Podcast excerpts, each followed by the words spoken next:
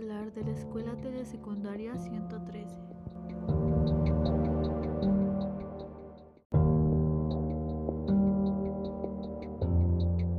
Se encuentra ubicada en la calle Cerrada Revolución sin número en la comunidad de Mangas, en el municipio de Tezontepec de Aldama. Esta cuenta con 13 aulas didácticas, las cuales están equipadas con pantalla, videoproyector y una computadora.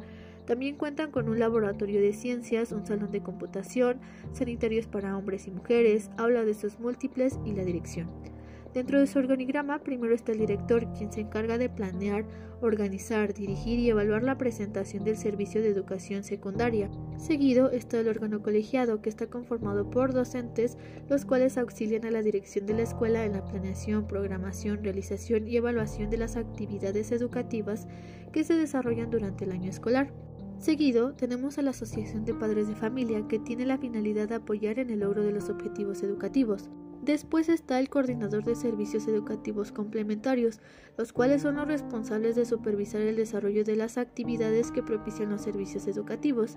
En este encontramos el servicio social, que contribuye al desarrollo integral del educando en su proceso de adaptación en el medio ambiente escolar, social y económico en que se desenvuelva.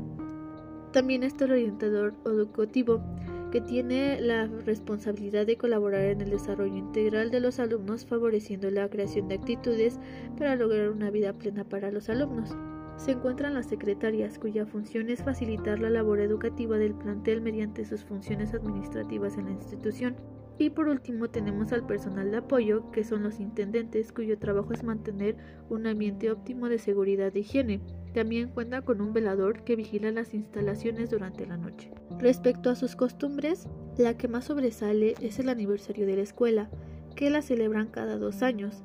En esta realizan un desfile dentro de su comunidad y suelen hacer actividades físicas como carreras atléticas, de ciclismo, torneos de fútbol y básquetbol.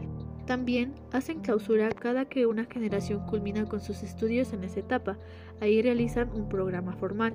Festejan fechas patrias como el Día de la Bandera.